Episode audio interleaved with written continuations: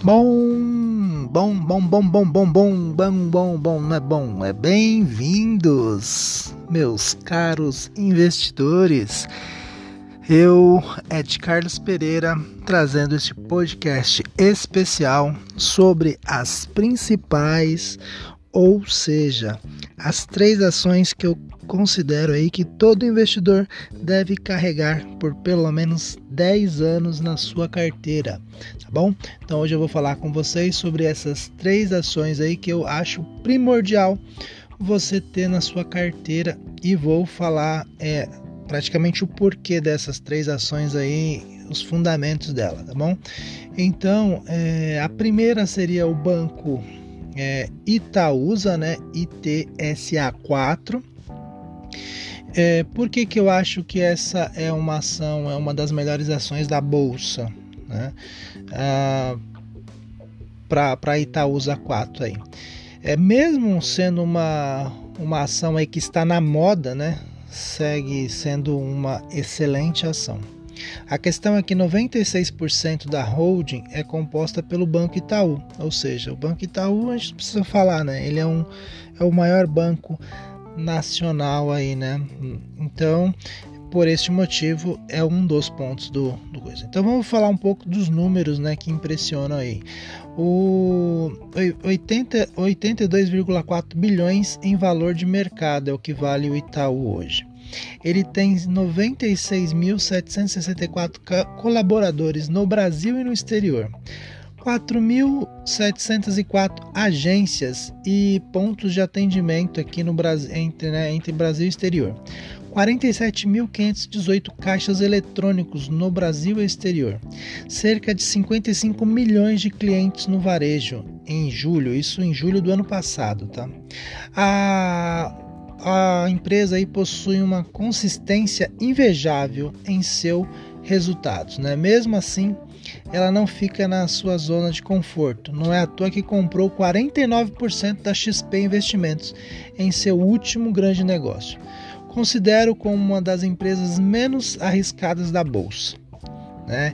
Você, sua mãe, seu tio, seu pai, seu irmão, sua avó é, merecem a Itaúsa 4. Tá? A segunda é a indústria VEG, né? v, é, desculpa, WEGE3. Né? A empresa ela foi fundada em 1961. A VEG é uma, é uma empresa global aí de equipamentos eletrônicos, atuando principalmente no setor de bens de capital com soluções em máquinas elétricas, automação e tintas para diversos setores, incluindo infraestrutura siderúrgica, papel e celulose, petróleo, gás, mineração, entre outros. Né? A empresa se destaca em inovação pelo desenvolvimento constante de soluções para atender os, as grandes tendências voltadas à eficiência energética, energias renováveis e mobilidade elétrica. Possui operações né, industriais em 12 países, somando mais de 30 mil colaboradores distribuídos pelo, pelo mundo, além de possuir presença comercial em mais de 135 países. Em 2018, a VEG atingiu um faturamento líquido de 11,9 bilhões, desses 58% é, por cento proveniente das vendas realizadas fora do Brasil. Os sinônimos mais próximos para VEG é crescimento constante. Né? Então, assim, é uma empresa que continua em sua trajetória. A empresa simplesmente não para de expandir sua, sua operação e melhora e melhorar os seus resultados. Então, é, nos últimos 10 anos, a empresa ela evoluiu bastante. Além disso, a empresa se mantém altamente rentável, apresentando um ROI de mais de 17%. O lucro da empresa cresceu mesmo em momentos de recessão, respaldando aí a, a minha segurança de, de incluir a, a empresa na, na, na, carteira, né? Então é por isso que eu falo que você tem que ter VEG aí, você, sua mãe, seu pai, sua avó, todo mundo que você realmente é, tá, tá, tá no, no, caminho aí do investimento tem que ter a, a, a VEG no, no na, na carteira. E a terceira, né, é no, setor de comércio aí, é as lojas Renner. L-R-E N3. As lojas Renner SA é a maior varejista de moda do Brasil.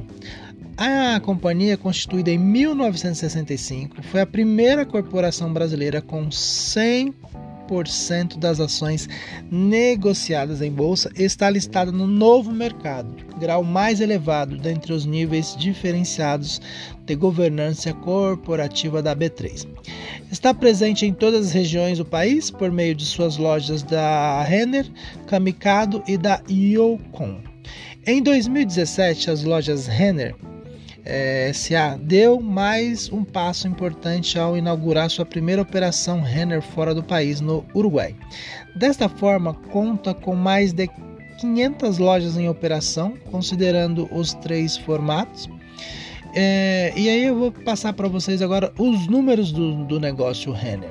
São 11,4 bilhões da receita bruta em 2018 570 lojas, 21,4 mil colaboradores, mais de 5 mil por cento de valorização das ações desde 2005 e mais 600 mil clientes circulam na, diariamente nas lojas, 31,5 milhões de cartões emitidos e mais de 210 milhões de visitas no e-commerce.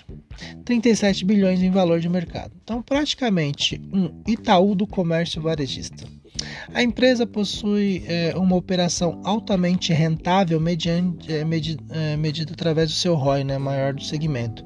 Baixa é, endividamento para uma empresa do varejo e elevada margem operacional, além, é claro, de ter a maior pontuação do GI Score.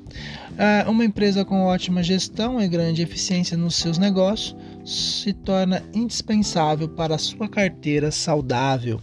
Né, a sua, da sua tia, da sua mãe, do seu primo, do seu irmão, do seu avô, da sua avó. Então, assim, tem que ter na sua carteira. Então, é, a ideia, na verdade, desse podcast é para colocar aí para você quais são as principais, as três principais ações que você deve compor aí a sua carteira, né? Que você tem que ter o maior, a, a, o maior percentual na sua carteira. Então, Itaúsa, é, VEG e lojas Renner é, são as que você tem que compor aí no mínimo 20% para cada é, dessas na sua carteira aí 20% para cada ação dessa. E os outros é, 40% você vai colocar ali um pouco em renda fixa, né? Porque é a sua reserva de emergência. É, o restante você vai colocar em outras ações aí que você tem que, que ter também, né? Para poder balancear o seu seu portfólio, além do que é, 5% dessa carteira você tem que compor ela em criptomoedas, que é muito importante aí você também ter criptomoedas na sua carteira de investimento, porque é uma é um segmento que tem uma alta volatilidade e você pode pegar aí ganhos muito expressivos, né? Claro que resultados passados aí não garante resultados futuros, mas pegamos como base aí o Bitcoin que de centavos hoje vale é, alguns milhares de, de reais aí. Então hoje nós temos a ideia de que é, as criptomoedas vão continuar crescendo e é uma tendência futura, então é 5% do seu capital nós aconselhamos aí que você aloque eles em uma moeda é, digital. Então, esse podcast especial das três ações aí que você vai ter que carregar para a vida, né, que é aquela que você compra e não larga de jeito nenhum, vai ficando por aqui. Espero que auxilie em vocês aí a, a, tomarem as decisões e se tornarem grandes investidores e serem milionários dentro dos próximos 10 anos.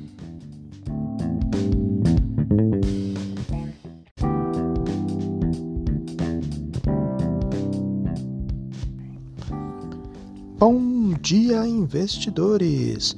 Hoje é sexta-feira, dia 14 de fevereiro de 2020. Nesta manhã, trazendo para vocês aí os principais assuntos que iremos é, ter no dia aí vai movimentar o nosso mercado financeiro. É, hoje já é dia 14 de fevereiro e eu né, comentei esses dias no, no meus 59 segundos de informação um, que eu coloco às vezes no meu Instagram e eu comentei lá que daqui a pouco você vai virar pro amigo do lado e vai falar: Nossa, já é final do ano, né? Aquele meio que, que spoiler assim: Nossa, como o ano passou rápido. Mas Brincadeiras à parte, hoje os assuntos aí que estão em pauta são bolsas mundiais tentam é, se recuperar, né, com uma leve reação aí após a queda na véspera com o coronavírus. É, no Brasil, o IBCP e o WISP é, cambial movimento mercado. Os mercados estão cautelosos nessa sexta-feira, acompanhando aí o surto do coronavírus ainda na China, mas também os indicadores que serão divulgados ao longo do dia na União Europeia. É, Brasil, Estados Unidos, né? na China o número de atingidos pelo surto superou aí 65 mil pessoas, com mais de 1.300 mortes. Um erro na contagem do número de mortos na província de Hubei fez as autoridades de Beijing retirarem 108 nomes da lista de mortos por dupla contagem. É, surge dúvida nos Estados Unidos sobre a exatidão das informações que a China divulga sobre o surto. No Brasil, o mercado observa com atenção a divulgação do IBC é, do IBCBR de dezembro pelo Banco Central às 9 horas. No noticiário corporativo, destaque para os balanços das construtoras JHSF e da Grandene. Os Minas e BTG Pactual divulgam balanços na manhã de hoje. As bolsas mundiais, aí, os futuros de Nova York é, estão em leve avanço na manhã de hoje, após as bolsas da Ásia terem fechado em direção diferentes, com a queda em Tóquio, mas avanço em Seul e na China. A Comissão Nacional de Saúde da China retirou 108 pessoas da lista de contagem de mortos na província de Hubei por dupla contagem. No número de óbitos, o que levantou dúvidas sobre a exatidão dos dados que são divulgados por Beijing sobre o surto. As bolsas europeias abriram aí muito perto da estabilidade com os investidores de olho no surto do, do coronavírus na Ásia, mas também no, na divulgação do PIB na zona do euro nesta manhã.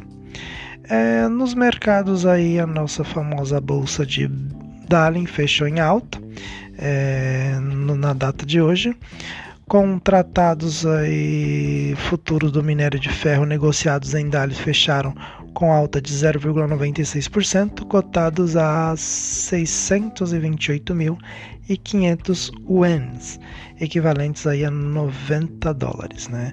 O Bitcoin trabalha hoje com leve alta de 0,36, cotado neste momento aí, é, nesta manhã, a 10.172 dólares e 25 centavos.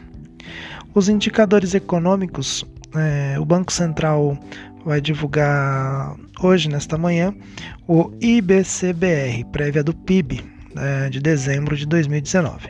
O IBCBR deve ter apresentado aí queda de 0,30% em dezembro na comparação mensal, segundo a estimativa é, mediana em pesquisa Bloomberg.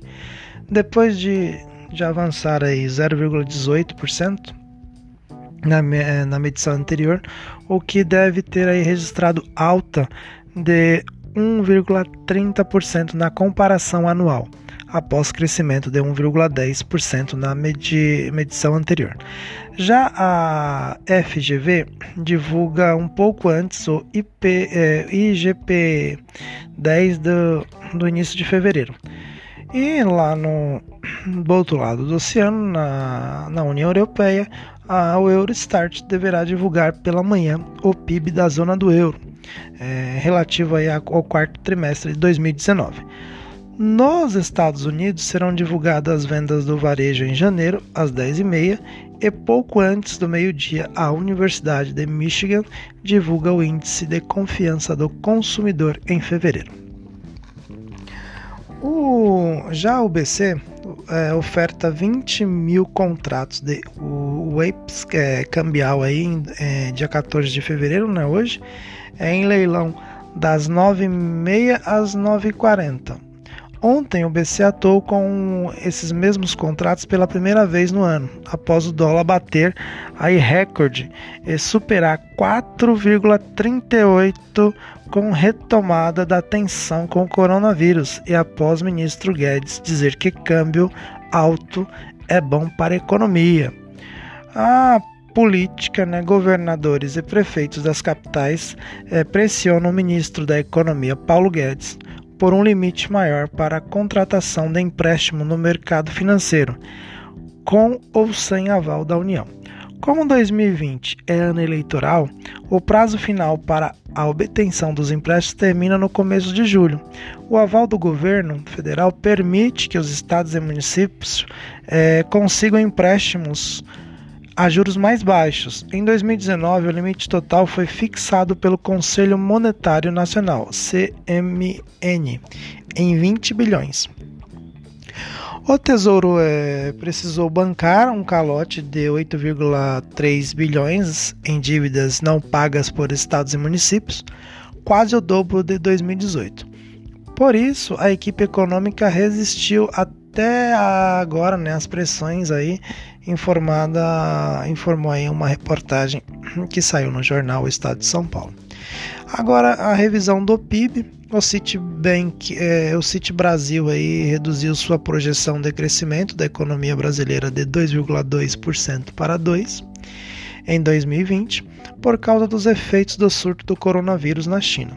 Sobre a economia chinesa e dos outros países, segundo o jornal Valor, o Banco Americano projeta um crescimento de 3,6% na economia chinesa no trimestre de 2020, com um impacto sobre os outros países. O banco avalia que o, a demanda é, doméstica terá um papel aí relevante na, na recuperação da economia brasileira este ano.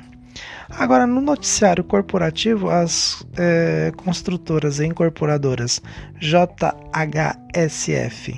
é, 3 né, publicou o balanço na noite de ontem, após o fechamento do mercado, e reportou um crescimento de 197% no lucro líquido do quarto trimestre de 2019, para 211 milhões, no fechamento de 2019. A JHSF informou que o lucro líquido foi de 326,7 milhões, um crescimento de 508,5% sobre 2018. A Grendene é, GRND3 também publicou balanço na noite de ontem. A fabricante de calçados informou um lucro líquido de 215,2 milhões no quarto trimestre de 2019, uma queda de 14,4% sobre igual período do ano anterior. Já o presidente da Petrobras, PETR3 e PETR4, afirmou que nenhum barril de petróleo deixou de ser produzido por conta da greve após a ANP alertar para riscos de abastecimento. É, essas informações aí né, constam na, na Bloomberg, né, nas agências do Estado e agências do Brasil. É, o mercado hoje provavelmente ele vai operar, né, vai estar tá na estabilidade, vai estar tá se recuperando do, da queda de ontem. Mas como eu sempre digo aí para os meus para as pessoas na qual eu estou sempre ali auxiliando, dando né, orientação, que quando você é um investidor pensando a longo prazo, você tem que estar tá preocupado é, em estar tá sempre comprando nos momentos que o mercado ele apresenta essas volatilidade aí para baixo, para que você possa é, montar sua carteira de forma consciente e com empresas que realmente é, tenham tenham aí é, fundamentos e boa governança. Né? Como eu falei lá no meu podcast especial de aposentadoria, que essa semana é, sai outro é, episódio aí do especial aposentadoria. Para não me alongar muito, vou ficando por aqui. Desejo aí a vocês um excelente dia e um ótimo final de semana aí para todos. Nos falamos na próxima semana e boas compras para quem vai às compras na data de hoje.